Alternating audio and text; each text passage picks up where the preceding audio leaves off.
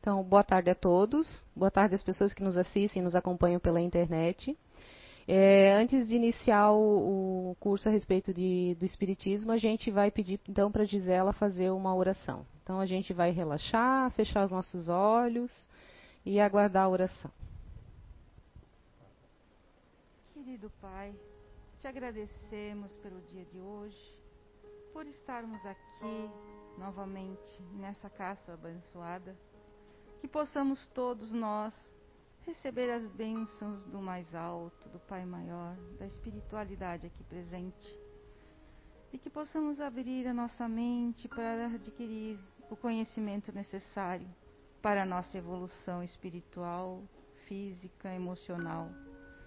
E seguir em frente nesse planeta tão lindo e maravilhoso que é a Terra, que possamos amá-la, abençoá-la e ser gratos por estar aqui, evoluindo, crescendo e sendo um pouquinho melhor do que já fomos. E possamos agradecer ao universo por estar vivo, por estar aqui novamente, aprendendo um pouco mais. E agradecemos a toda a espiritualidade dessa casa incansável de amor, de paz que nos intui e nos ajuda em todos os trabalhos e damos por aberto mais uma identidade eterna para todos nós, para aqueles que estão na internet, que recebam também essas boas energias, que assim seja. Que assim seja. Então, hoje, dando continuidade aos estudos da Revista Espírita de 1858, o tema escolhido foi orgulho. Eu confesso que quando a gente. É, porque a gente recebeu os temas e a gente pôde escolher, né? E eu escolhi o orgulho até porque eu achei que eu pudesse falar a respeito dele, é, mesmo sabendo que eu não domino o orgulho em mim. Eu, eu acho, assim, na minha percepção, o orgulho ele é. Ele está por trás de diversas outras condutas equivocadas que a gente tem. Ele muitas vezes ele é o, é o que impulsiona essas condutas. E às vezes a gente, até por orgulho mesmo, a gente mascara esse tipo de sentimento. Porque quando a gente é muito orgulhoso, a gente quer ser perfeito. Então, aquilo que a gente acha ou julga ou percebe que possa ser um defeito, a gente quer omitir. Então, a gente às vezes arruma justificativas, mascara, põe outro nome, mas ele, o orgulho ele é muito amplo esse sentimento, né?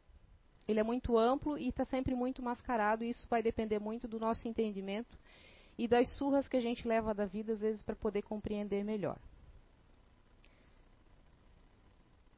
Então, eu trouxe a definição que está no dicionário para a gente só relembrar mais ou menos o, qual é o significado dele.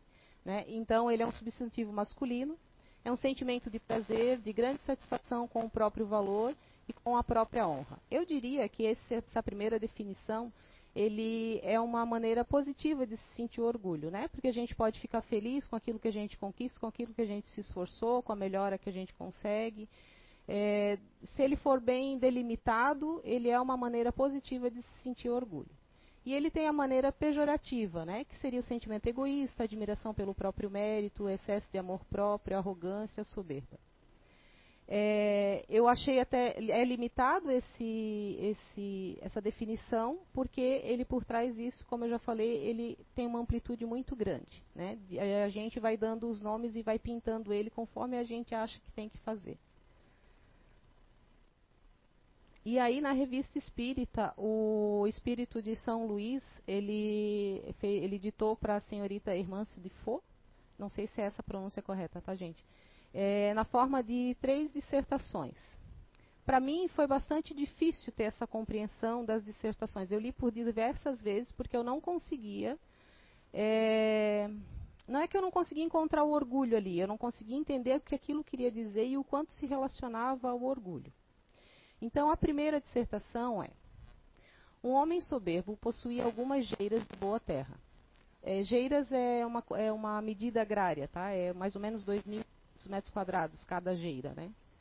Uh, ele sentia-se orgulhoso das pesadas espigas que cobriam seu campo e lançava o olhar desdenhoso sobre o campo estéril do humilde. Esse levantava-se ao cantar do galo e ficava o dia todo curvado sobre o solo ingrato.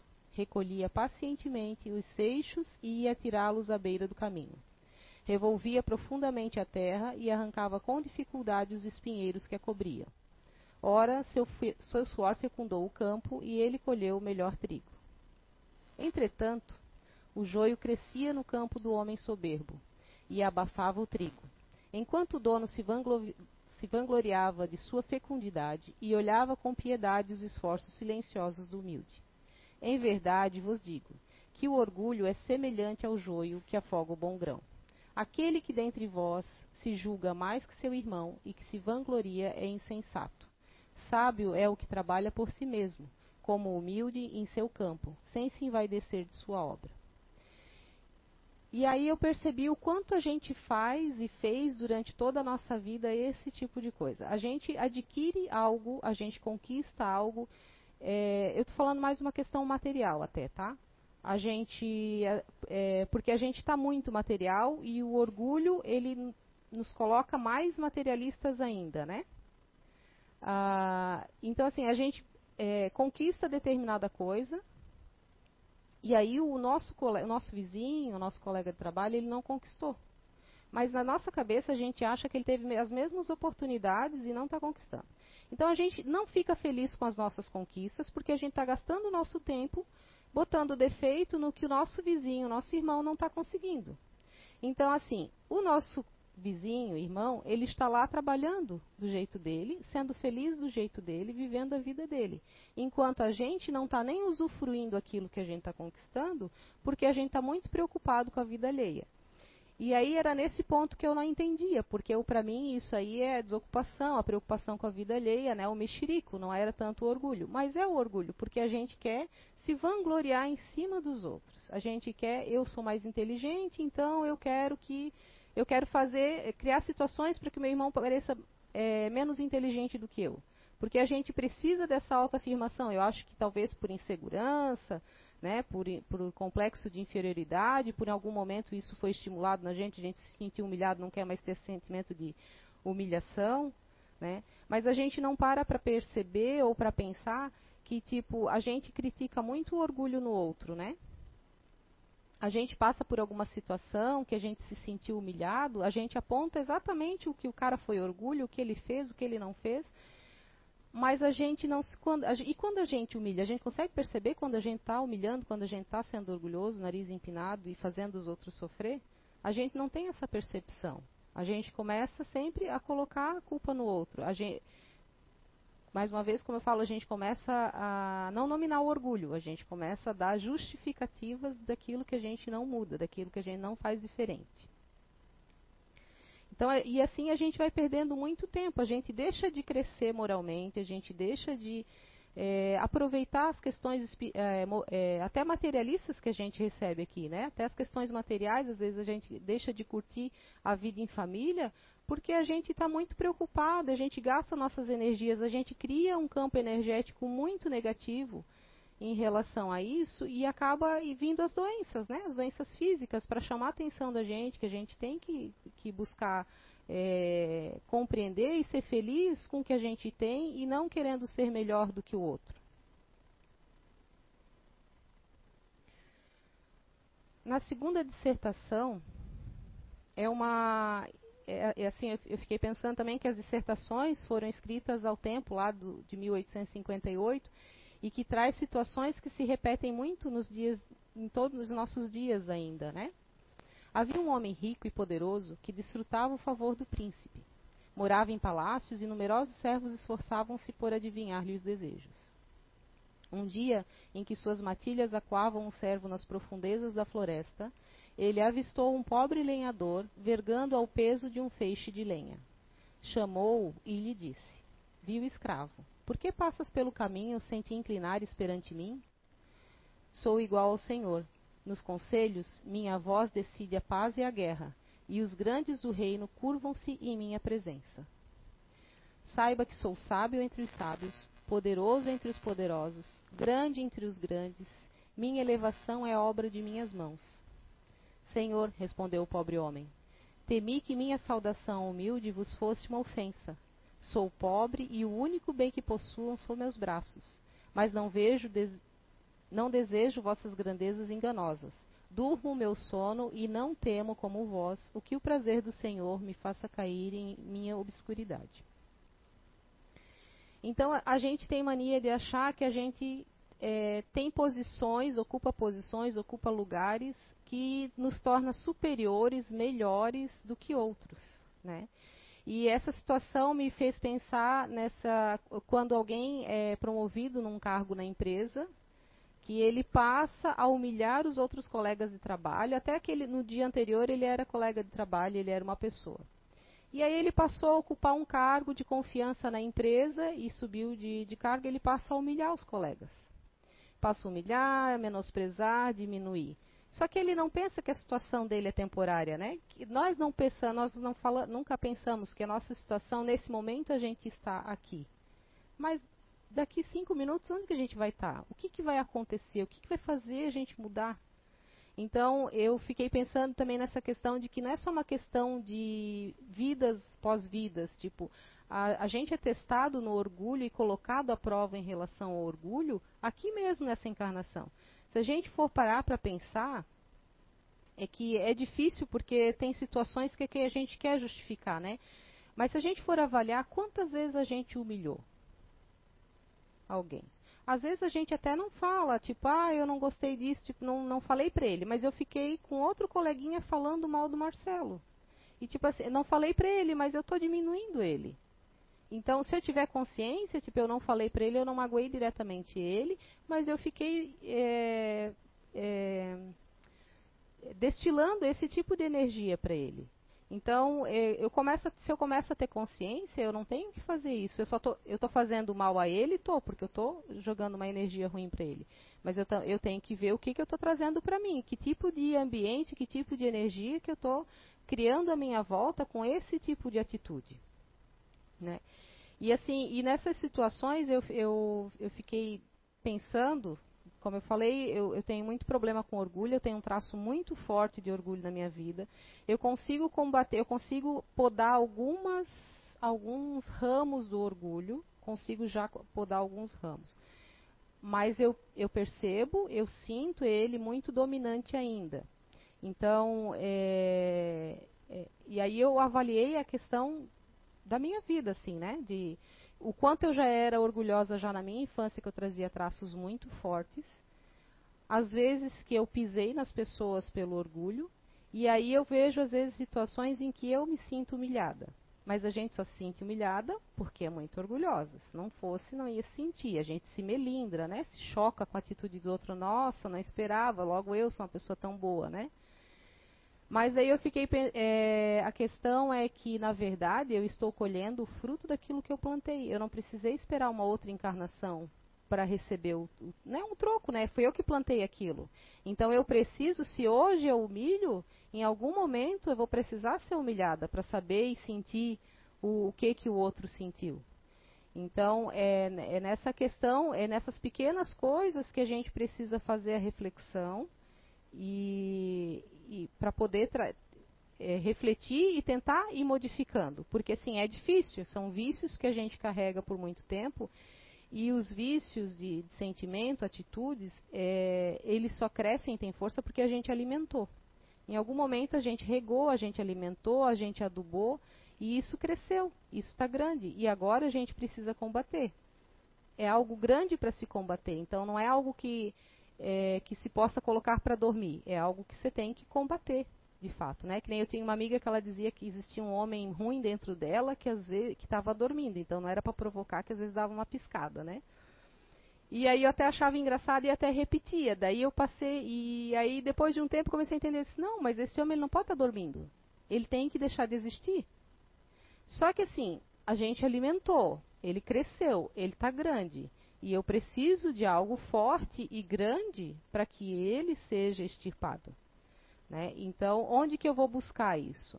No conhecimento, na doutrina espírita, né? na, na melhora das minhas atitudes. Eu vou aproveitar o que eu tenho recebido de conhecimento, eu vou aproveitar o que eu tenho de acesso à codificação espírita e vou buscar esse entendimento. Fácil não é, porque às vezes a gente não consegue ter a compreensão daquilo que vai lendo.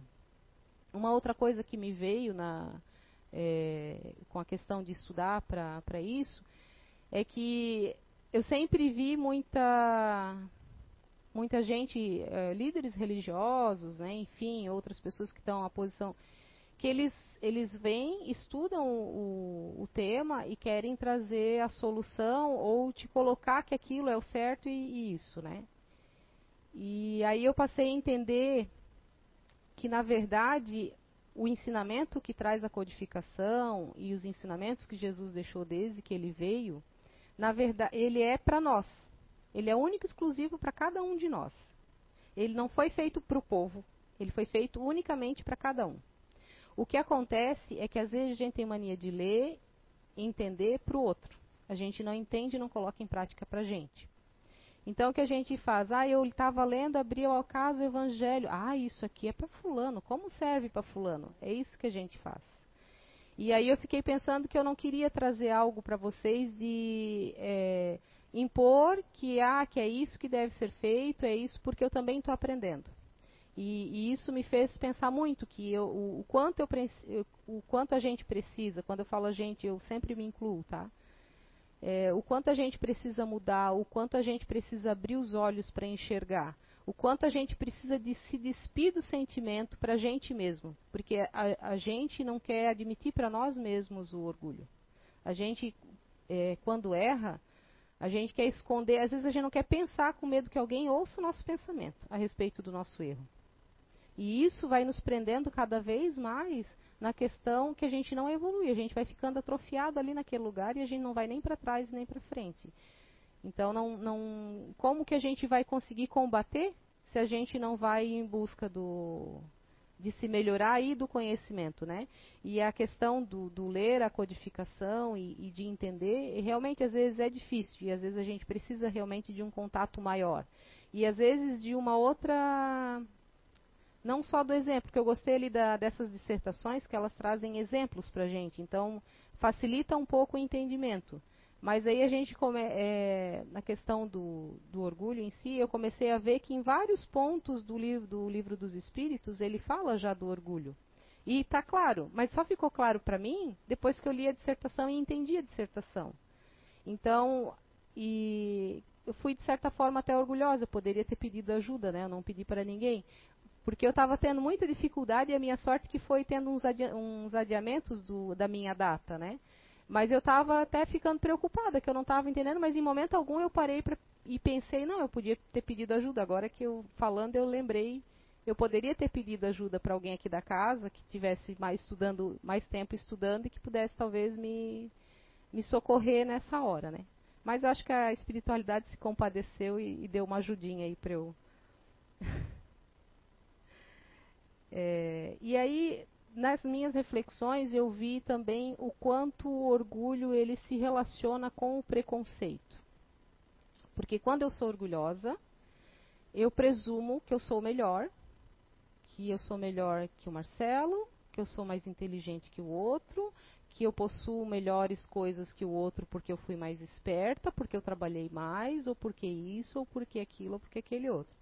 E aí, eu presumindo que eu sou melhor que o outro, eu presumo que o outro é inferior e que não merece a minha companhia. Entende? Então, olha o, o círculo que, que vai se fechando em torno do orgulho e todo, tudo que ele traz junto. As dificuldades de relacionamento que ele faz com que a gente, que a gente enfrente e o sofrimento que isso causa para a gente. Né? Porque daí eu. Ah, como eu presumo que eu sei tudo, quando eu ouço alguém falar alguma coisa, eu, eu entendo aquilo que eu quero entender, porque eu sei tudo, né? E aí eu fico ofendida.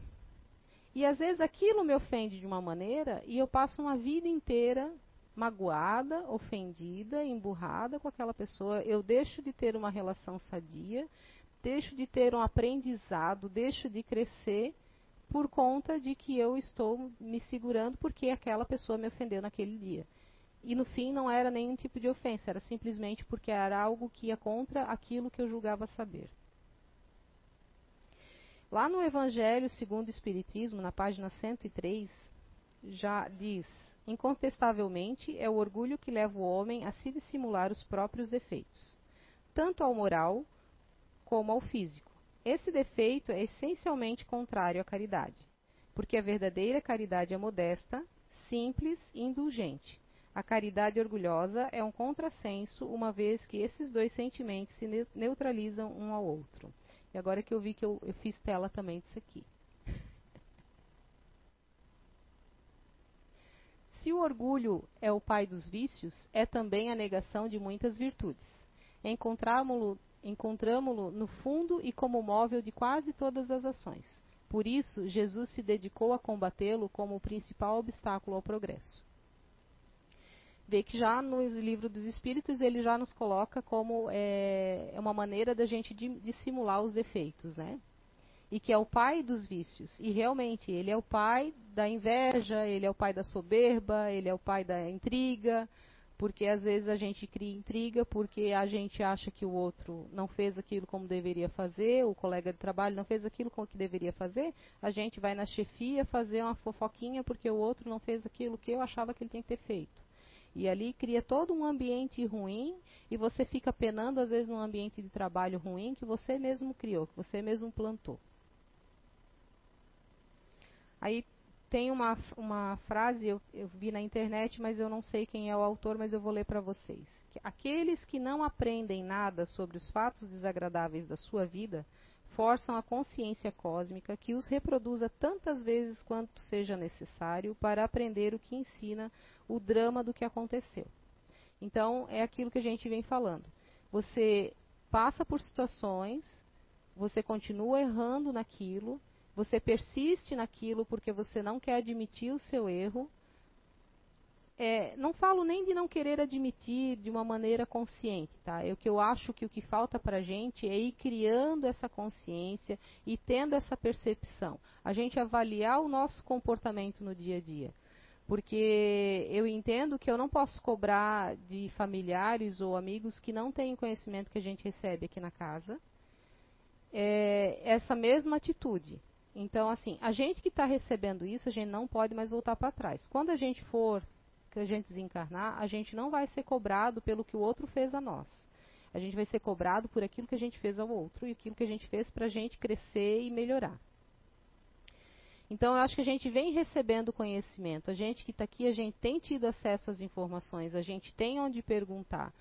Ah, eu sei que às vezes, é, quando a gente entra num processo que a gente tenta mudar, corrigir algumas falhas que a gente vem cometendo, porque é difícil a gente também perceber as falhas, porque a gente vem naquilo, fica, se torna parte do cotidiano e você não percebe às vezes sozinho.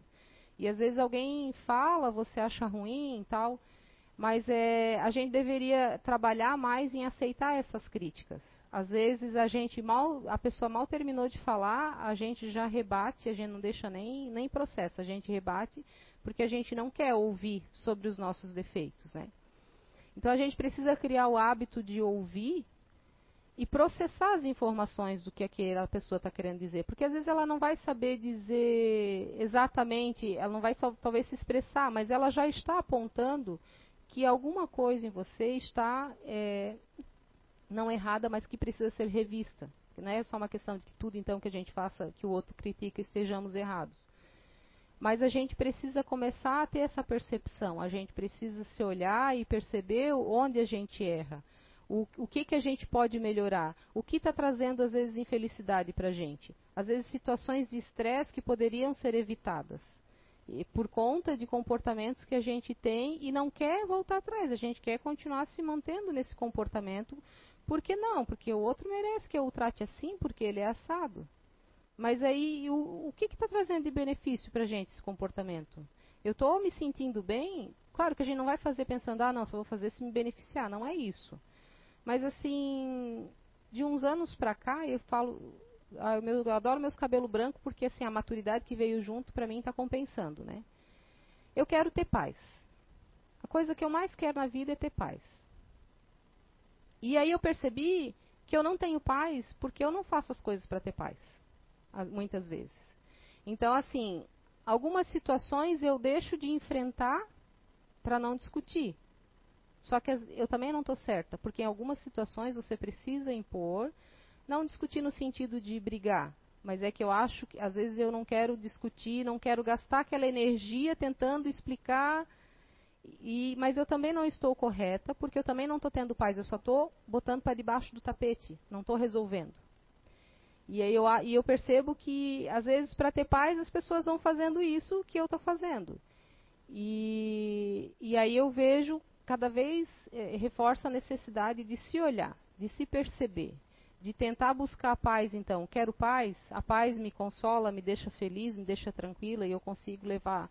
Todos à minha volta não sofrem com a minha falta de paz. Então eu preciso buscar os caminhos e ir percebendo minhas, nas minhas ações o que, que me aproxima da paz.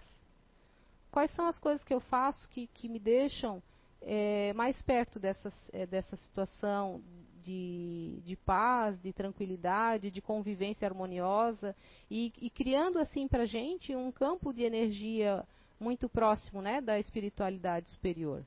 Porque quando a gente for para o umbral, né? A gente vai dar uma passadinha lá. Talvez a gente não fique muito tempo, mas uma passadinha acredito que a gente vai dar. Uma passadona, né? É, a gente vai sentir falta dessa paz.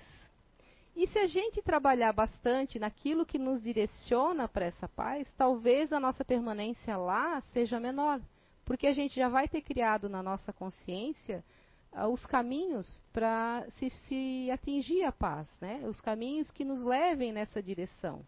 Então a gente vai começar a sair de encrencas também, por conta de que a gente já começou a criar, ter, a gente vai começar a ter tranquilidade diante do, dos desafios, da, é, dos conflitos também, né?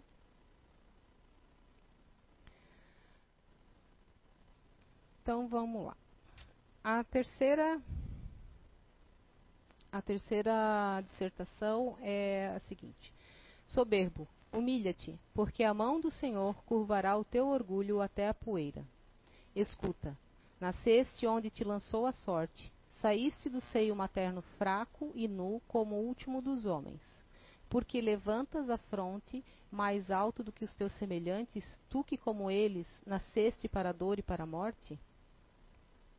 Escuta, o cão do coveiro brincará com os teus ossos, e eles serão misturados aos do mendigo a tua poeira confundir-se-á com a dele, porque um dia vós ambos sereis apenas pó. Então amaldiçoarás os dons que recebeste, quando vires o mendigo revestido de sua glória, e chorarás o teu orgulho. Humilha-te, soberbo, porque a mão do Senhor curvará o teu orgulho até o pó.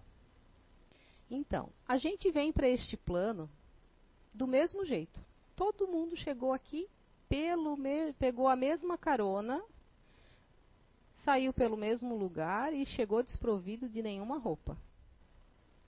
Se você pegar dois bebês, duas mães no hospital dando à luz, na mesma sala de parto, você não diferencia quem é o rico, quem é o pobre, quem é o inteligente, quem não é, quem é melhor, quem é pior. Você pega os dois bebês e se você não providenciar a identificação correta, você troca esses bebês. Por quê? Porque a gente é igual. A gente vem com as, com, a, com as mesmas coisas. A gente pode vir com personalidades diferentes, mas o, o carregamento de sentimentos é o mesmo. O que vai nos diferenciando durante a vida são os caminhos que a gente vai tomando e o que a gente vai fazendo com os sentimentos que a gente recebeu. A gente pode dar uma infinidade de função e de é, utilidade para cada um deles. Né? A gente, claro, a gente vai sofrer a influência dos nossos pais e, e tudo mais. Mas, como eu falei, a gente chega do mesmo jeito. Se essas crianças forem trocadas, passado muitos anos, elas vão, é, a criança A que foi para a mãe B, na troca, ela vai trazer características daquela família, na questão de educação e sentimentos que ela aflorou e coisa. Então não é uma questão, é, é que, a, que nem eu falei antes, eu falei, o orgulho está muito relacionado à matéria, é uma coisa muito material nossa. Porque a gente tudo, toda a questão do orgulho tu sente porque tu acha que tu é melhor ou é pior. E onde tu acha que tu é melhor ou é pior? É na matéria. A gente faz comparações com os outros em relação a dinheiro, a posses, a... às vezes a pessoa nem tem, mas é, é tu se, se prende aquilo. Às vezes a pessoa tem menos do que você, mas tu se prende achando que ela está melhor, ou aí tu não quer ser pior, e aí tu vai lá e, e, e se mata para conseguir algo igual, para ficar, tipo, pelo menos na mesma. No mesmo, na mesma linha de, de financeira, né? Então, mas eu vejo que a gente vem o igual e que se a gente só trocar as famílias, tipo, não tem nada a ver com o sangue ou que vem, tem, tem a bagagem espiritual que trouxe de outras encarnações. Mas ela vai sofrer influência do meio. Então a gente também é estimulado. Claro, a gente vem orgulhoso de outras encarnações e aqui é estimulado ou não no orgulho. Eu sei que os meus pais tentaram combater bastante a questão do orgulho em mim. É, mas não foi fácil também, porque ao mesmo tempo que tentavam combater, eu era muito mimada. Então isso só aflorou, acho que um pouco mais. Né? Mas assim, há um tempo atrás eu nem dizia que eu tinha sido mimada, tá? e então eu, eu, lembro assim de situações que a gente eu era muito bagunceira, muito briguenta, e aí eu brigava com os coleguinhas e a minha mãe fazia eu pedir desculpa. Gente, eu queria matar a minha mãe, mas eu não queria pedir desculpa porque para mim aquilo não não estava certo. Tipo, independente da situação, eu queria ser a certa da situação. E se eu era certa, por que, que eu ia pedir desculpa? E aí aquilo, eu lembro de muitas situações, eu, eu senti um ódio mortal da minha mãe, porque ela queria que eu pedisse desculpa para o meu inimigo. Entende? E aí eu fico pensando, olha só, eu era criança, eu, e assim, são situações que ficaram marcadas, e aí com a minha adolescência e coisa, assim, eu fui tendo situações que a vida foi me dando na cara e eu precisava baixar a cola, baixar a crista. Só que aí eu, eu, vou, eu, vou, avaliando, que daí a gente recebe o tema e eu vou pensando, né, o que, que aquilo de influência teve na minha vida, né, e, e eu vejo como eu podia ser tão pequena e já ter isso tão forte e, e, querer isso tão forte e sempre e era em tudo assim financeiramente minha família não, não era de posses assim a gente não tinha faltas mas não era de posses.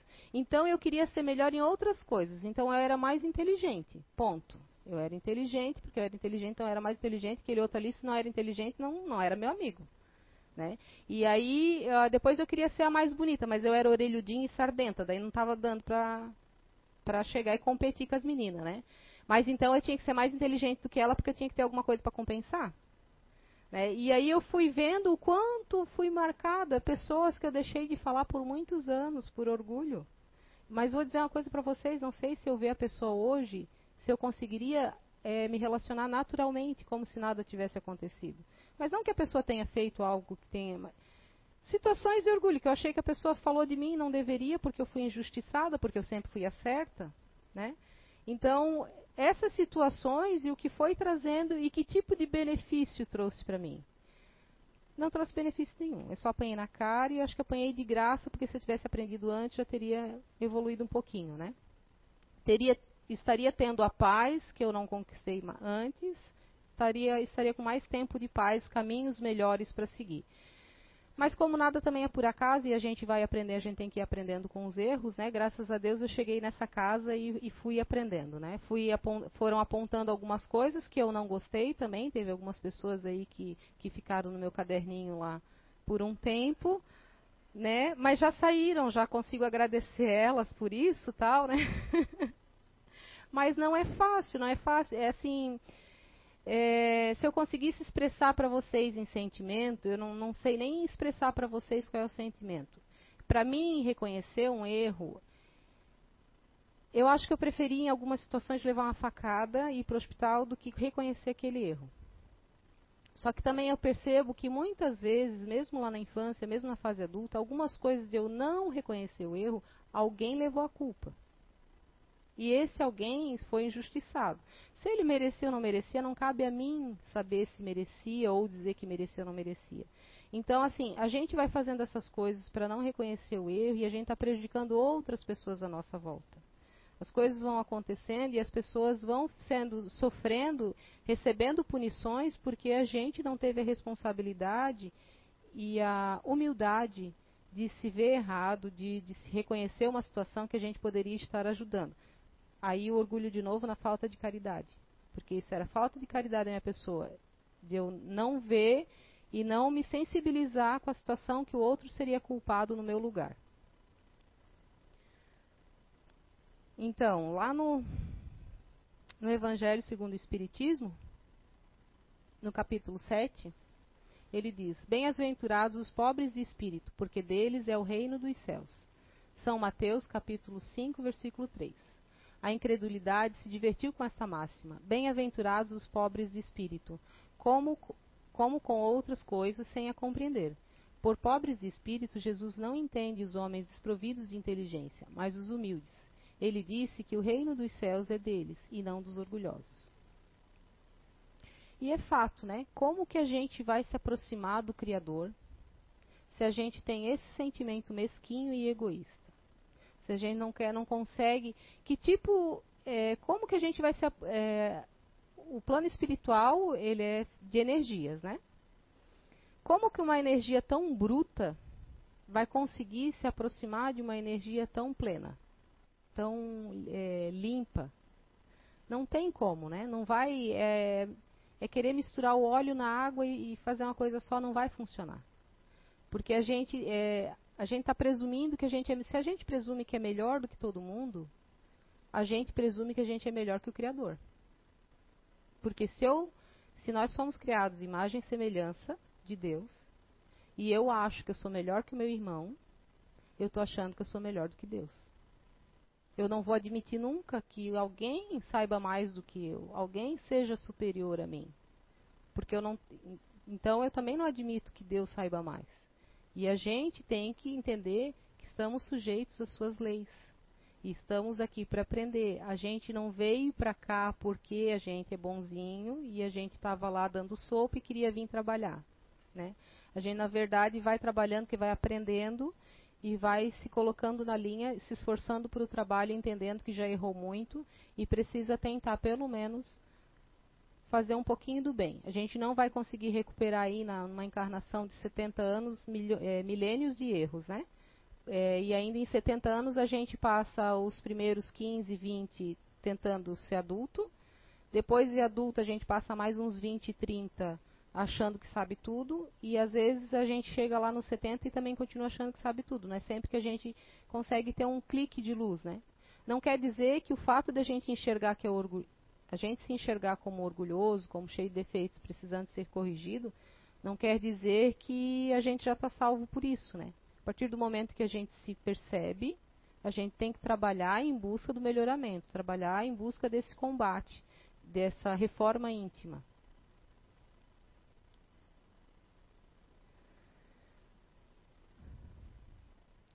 É, eu também, né, a gente falando ali de a gente achar que, que é superior a Deus, e é isso que, gente, que o orgulhoso ele, ele pensa mesmo, né, que ele é superior. E aí isso também é, mostra o, o quanto a, existe a falta de fé nesse caso, né? Porque quando a gente começa a ter conhecimento e a gente começa a se submeter às leis divinas, a entender que é dele, que as coisas acontecem, claro, eu quero comprar um carro é, se eu não trabalhar, nada acontece. Mas se eu trabalhar com, com esse propósito, eu vou conseguir comprar. Só que as leis divinas, elas também vão ter que estar a meu favor para eu conseguir. Porque eu posso trabalhar uma vida inteira e não conseguir comprar.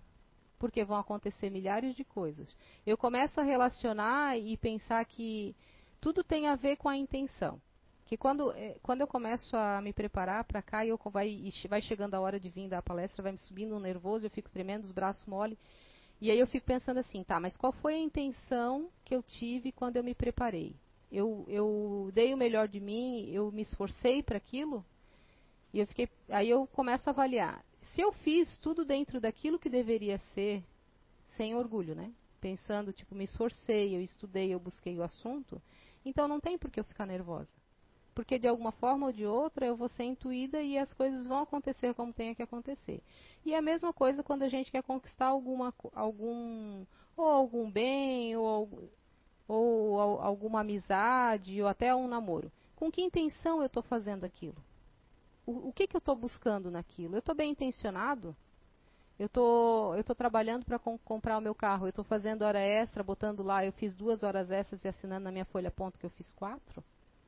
De que maneira estou chegando? O trabalho que eu realizei para comprar esse meu carro, ele prejudicou alguém? eu passei por cima de alguém para conquistar essa posição, isso tudo vai influenciar, porque às vezes até posso chegar a comprar o carro. Na primeira semana eu boto no ferro velho. Entende? Então, assim, tudo vai depender da intenção, do que eu tenho a intenção de conquistar aquilo, como eu fiz aquilo e quais os caminhos eu tomei para chegar naquilo. Então, quando a gente tem orgulho, a gente acha que nada, não, eu trabalho, eu vou conseguir, pois eu trabalho. Então, eu não tenho, eu acredito só no meu trabalho, eu não acredito que tem influências externas que, que vão impedir ou não de eu chegar no meu objetivo, né? É, Para gente que chegou no Espiritismo, eu quero acreditar, mas também não foi nos primeiros anos, no primeiro momento que eu tive contato com o Espiritismo, que eu consegui chegar a me enxergar como eu era orgulhosa, né? Não foi assim, não foi, foi assim, mu foram muitas palestras, às vezes eu achava que era para mim, mas daí eu pensava, não, não pode ser para mim, que tinha mais 90 pessoas lá, e eu não quero que seja, e aí os tombos também que a gente vai levando, porque aí tu começa, ah não, hoje eu vou mudar, a partir de hoje eu vou ser diferente. E aí você até trabalha aquele dia direitinho, sabe? Você tenta ser humilde no seu trabalho, você é bonzinho, você dá a vez no trânsito tal. Aí passou o segundo dia, você já ficou só meio período bonzinho, né? Tentando, se esforçando ali. No terceiro dia você já esqueceu que tinha uma festa, daí você já se divertiu na festa, já esqueceu que tem que mudar. E aí no quarto dia acontece alguma coisa que te coloca naquela situação, tu fica frustrado. Poxa, já aprendi sobre isso e não consigo mudar. Então isso tem nos nossos caminhos, né? É, por muitas vezes. Por quê? Porque a gente recebe a lição, mas a gente precisa passar pela prova para ver se aprendeu. Então a gente vai, aprender, vai receber a lição, vai ser chamado a atenção, vai puxar a orelha. Mas também quando a gente ganha muito mastigado, a gente também não aprende. Daí, até hoje de manhã, no encontro com o Zé, ele estava falando, a Bia falou que ele falava as coisas, só falava uma parte. E aí ele disse, tá, mas eu também não posso entregar de bandeja. Acho que foi isso que eu não escutei direito o que, que ele falou. E é fato, porque assim, a gente tem, que tem filho, a gente observa que às vezes a gente, como pai, o que, que a gente quer fazer? A gente quer dizer para estudar, e aí a gente explica os 30 milhões de motivos por que, que tem que estudar. Por que, que é importante estudar. Então, o que, que a gente faz? A gente está entregando de bandeja. Infelizmente, a gente precisa deixar quebrar a cara sozinho. A gente tem que falar uma parte da informação, a outra parte tem que deixar descobrir sozinho, porque é quando descobre sozinho que aprende. Né? E aí é a mesma coisa com a gente na questão do combate às más tendências, às nossas mazelas. Né? A gente recebe o conhecimento, mas não está tudo mastigado. Por quê? Porque a gente precisa fazer reflexão, a gente precisa cair, a gente precisa tropeçar para a gente aprender. Foi assim que a gente aprendeu a caminhar quando era criança. Os pais têm que soltar, ele tem que caminhar, ele sai, ele tem que aprender que se ele fizer tal coisa, não levantar o pé direito, vai cair. E assim é com a gente. Então, eu, uh, eu percebo que às vezes a pessoa ela até está se esforçando por um determinado tempo. Mas como a gente é muito ansioso e querendo, a gente quer, tipo, ah, não, a partir de hoje eu vou ser diferente, a gente já quer o resultado amanhã, às vezes as pessoas desistem. Mas eu vou contar uma coisa para vocês, que uma vez que a gente recebeu o conhecimento, não tem mais volta, tá? A gente vai ser mais cobrado do que aquele que não recebeu. Então, quando a gente for pro plano espiritual, que eles vão dividir se a gente vai pro lado A ou pro lado B, aquele que tu acha que ele até agiu mais errado do que você, mas se ele não tinha o conhecimento, ele vai ter... É atenuantes. A gente não vai ter atenuantes. Não é que não. A gente não vai ser punido porque a nossa própria consciência pune. Não é ninguém que vai punir a gente. Somos nós mesmos que vamos ser, nos autopunir no momento. Tu vai lembrar, poxa, eu, eu, estive lá, eu recebi aquela informação e o que eu fiz daquela informação? Eu desisti na primeira queda, ou desisti na segunda. E vou dizer que a gente aqui, a gente vai continuar tentando até o último dia que a gente estiver respirando aqui nesse plano. E quando a gente for para lá, a gente vai ter que continuar tentando, porque a gente vai ter que ir buscando novas formas de, enfrent de enfrentamento a essas coisas que a gente não conseguiu combater, que a gente não conseguiu vencer nessa encarnação.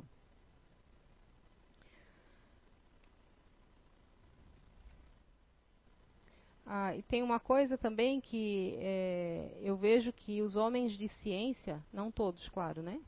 Mas muita gente que cientista tal, eles, eles se creem muito superiores, não se creem superiores, eu não digo nem orgulhosos, mas assim, pelo excesso de conhecimento, eles também não admitem uma força superior, né? Então, de certa forma, talvez não esteja muito escancarado que seja orgulho.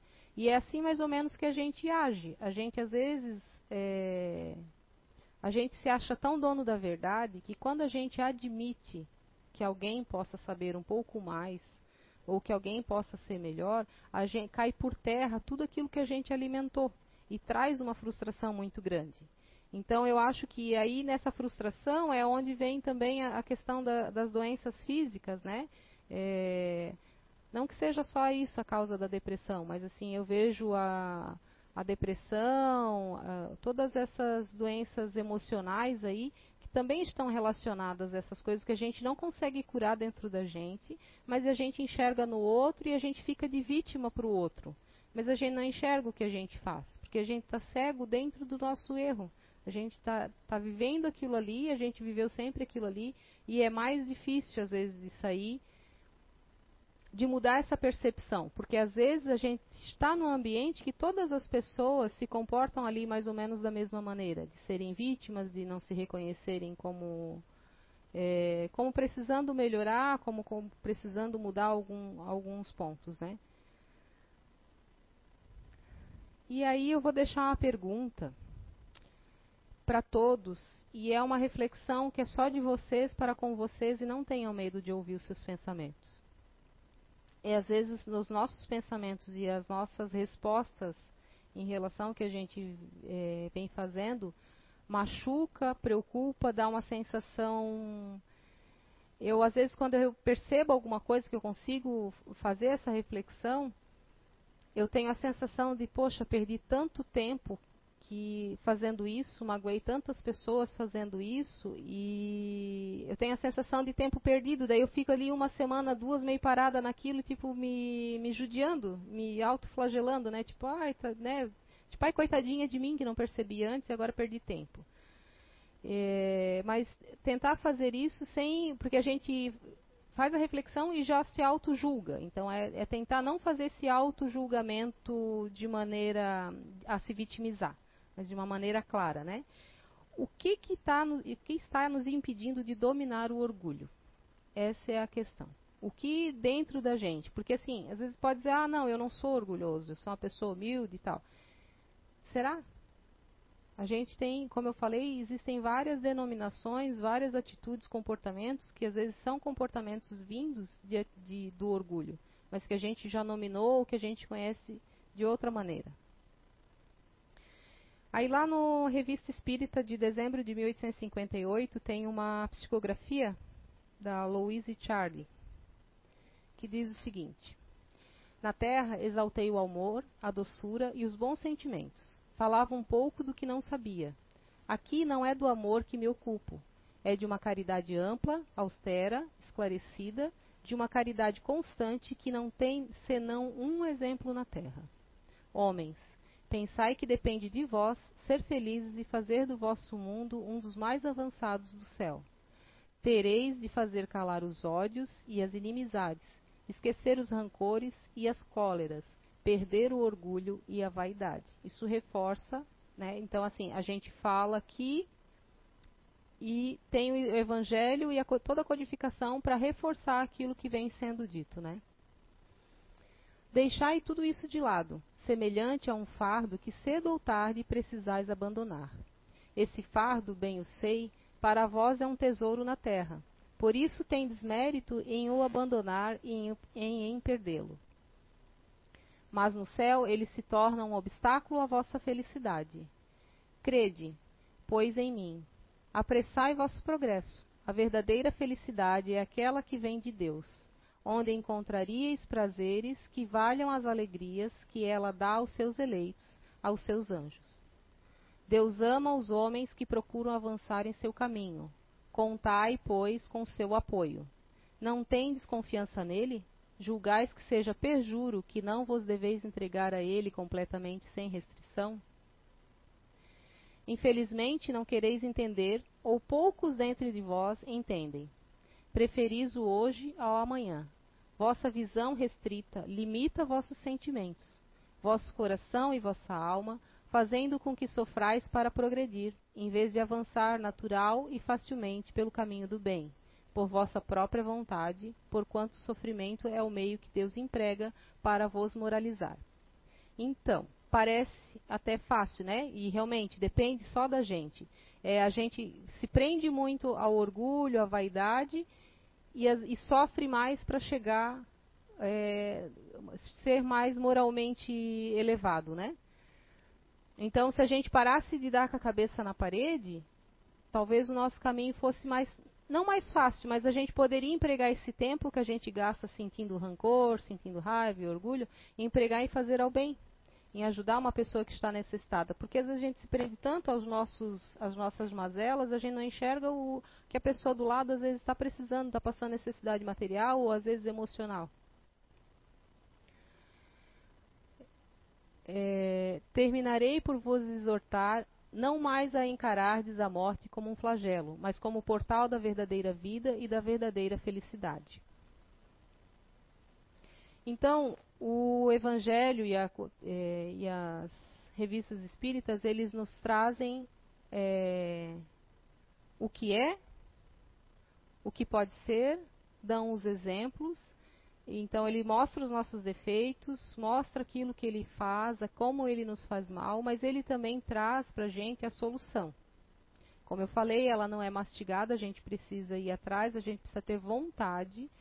E o primeiro passo é a vontade, e depois a vontade é a perseverança naquilo, porque a, vontade ela vai muito rápido, a gente se distrai muito fácil com outras coisas, a gente volta muito rápido para os hábitos antigos e aí a gente precisa perseverar e colocar na cabeça o que a gente realmente quer, qual é o nosso objetivo. Né? O que verificar realmente o que, que nos impede e o que, que a gente está é, plasmando para a nossa vivência no mundo espiritual. Porque lá a gente vai ter trabalho também, a gente não vai ficar de boas. Mesmo que a gente for, mesmo que a gente não fique no umbral, mas a gente vai para um lugar, digamos, né, que a gente consiga vencer muitas coisas nessa encarnação, a gente vai passar direto do umbral. Mas a gente vai para trabalhar. A gente não vai lá para ficar bonzinho, que ainda falta muito, o caminho é longo ainda, né? Então, como o, a codificação ela traz também a solução e os métodos, a gente tem também uma oração na, no livro de preces, no livro dos Espíritos, né? que é para pedir a corrigenda de um defeito. Então, mais uma vez, ele reforça a questão do orgulho. Né? No prefácio, diz: os nossos maus instintos resultam da imperfeição do nosso espírito e não da nossa organização física. A não ser assim, o homem se acharia isento de toda espécie de responsabilidade. De nós depende a nossa melhoria, pois todo aquele que se acha no gozo de suas faculdades tem, com relação a todas as coisas, a liberdade de fazer ou não fazer. Então, mais uma vez, é a gente que escolhe o caminho que a gente vai continuar. Se a gente vai continuar dando com a cabeça na parede, ou se a gente vai então bater a cabeça na parede, mas tentar mudar, bater a cabeça na parede, tentar mudar, e assim vai aliviar os, as quedas, né? Para praticar o bem, não precisa, nada mais precisa senão do querer. E a prece é a seguinte: Deste-me, ó Deus, a inteligência necessária a distinguir o que é bem do que é mal. Ora, no momento em que reconheço que uma coisa é do mal, torno-me culpado se não me esforçar por lhe resistir.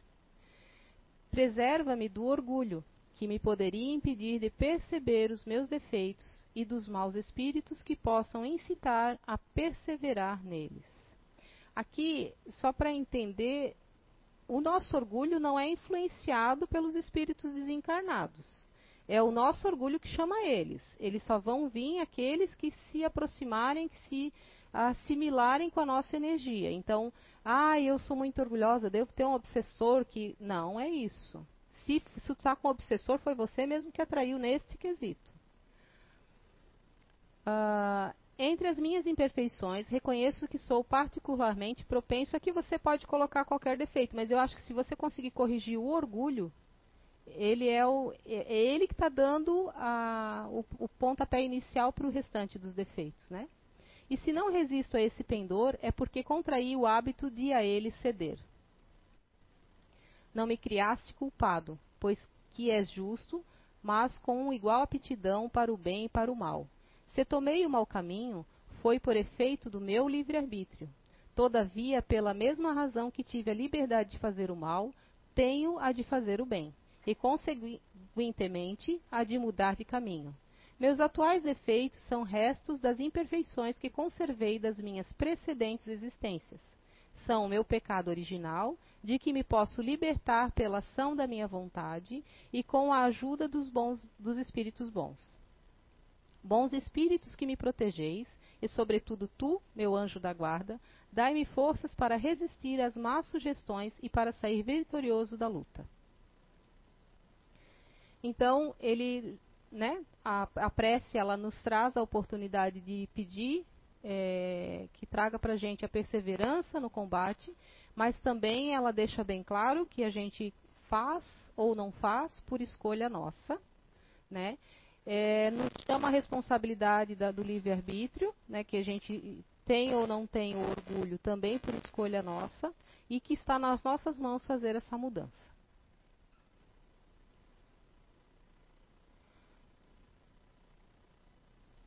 Ah, também continua, né? Os efeitos são barreiras que nos separam de Deus, e cada um que eu suprima será passo dado à senda do progresso que dele me há de aproximar. O Senhor, em sua infinita misericórdia, houve por bem conceder-me a existência atual, para que servisse ao meu adiantamento. Bons espíritos, ajudai-me a aproveitá-la, para que para que me não fique perdida e para que, quando o Senhor aprouver me retirar, eu dela saia melhor do que entrei. Antes de finalizar, aqui são as referências, né? É, antes de finalizar, eu também trouxe um videozinho curtinho e que ele não é direcionado bem ao orgulho, mas se vocês prestarem atenção, ele está muito relacionado ao orgulho no quesito de, de como a gente reage à ação do outro. Né? O que, que o problema muitas o problema não está no outro, o problema está na gente e como a gente recebe o que o outro está nos dando.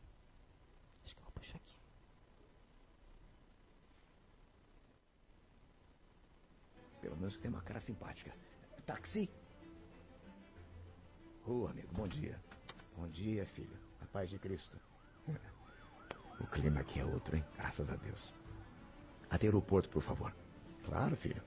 Tá um pouquinho de trânsito, mas é só ter um pouquinho de paciência que a gente chega lá. Tudo bem. Eu saí de casa mais cedo pra gente não ter pressa mesmo. Nossa, amigo, cuidado! Esse outro carro aí te fechou e ainda por cima saiu te xingando, rapaz. Tudo bem, filho, tudo bem. Mas eu entendo. Esse cara fechou o senhor, quase bateu no teu carro e o senhor ainda acenou para ele e deu um sorriso. Sabe, filho, muitas pessoas são como caminhões de lixo. Elas correm cheias de lixo por aí, cheias de frustração, de raiva, de decepção. E à medida que o lixo se acumula, elas precisam de um lugar para despejá-lo. Às vezes, despejam sobre você. Eu não levo nada para o lado pessoal. Apenas sorrio, aceno, faço uma oração por essas pessoas e sigo em frente. Eu não deixo o lixo dos outros me contaminar e nem o espalho para outras pessoas que estão perto de mim, filho. Puxa, senhor, mas que lição de vida é essa, hein? Olha, filho, para mim essa é a maneira certa de viver. A vida é muito curta para a gente acordar de manhã todo dia com arrependimento. Então, eu amo as pessoas que me tratam bem. E perdoo aqueles que não fazem isso. Sabe? Nem sempre somos responsáveis por tudo que nos acontece. Mas somos responsáveis pela forma que a gente reage a tudo. Puxa vida. Pronto. Chegamos. Nossa, eu fiquei aqui entretido com a conversa do senhor, nem vi o tempo passar. Puxa vida. Tá aqui o seu dinheiro. Ô filho, obrigado. Não, eu que, eu que agradeço, senhor. Olha, a vida, meu filho, é 10% o que acontece com você. E 90% como você reage a tudo. Você é um vencedor, filho. Continue fazendo a coisa certa. E não deixe que ninguém jogue o lixo deles em cima de você.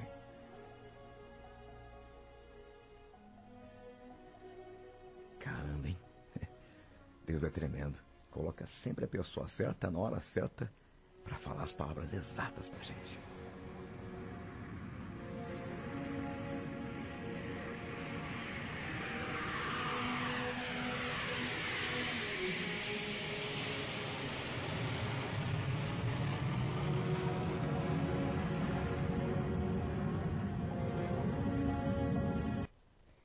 Então, a gente não deve a gente não deve é, deixar que as pessoas joguem o lixo delas em cima da gente. Mas a gente tem que ter a responsabilidade de não jogar o nosso lixo em cima delas também, tá? Então era isso que a gente tinha para hoje. Vamos fazer 10 minutinhos de intervalo. E depois aí já voltamos com a segunda parte de identidade eterna, tá? Obrigada.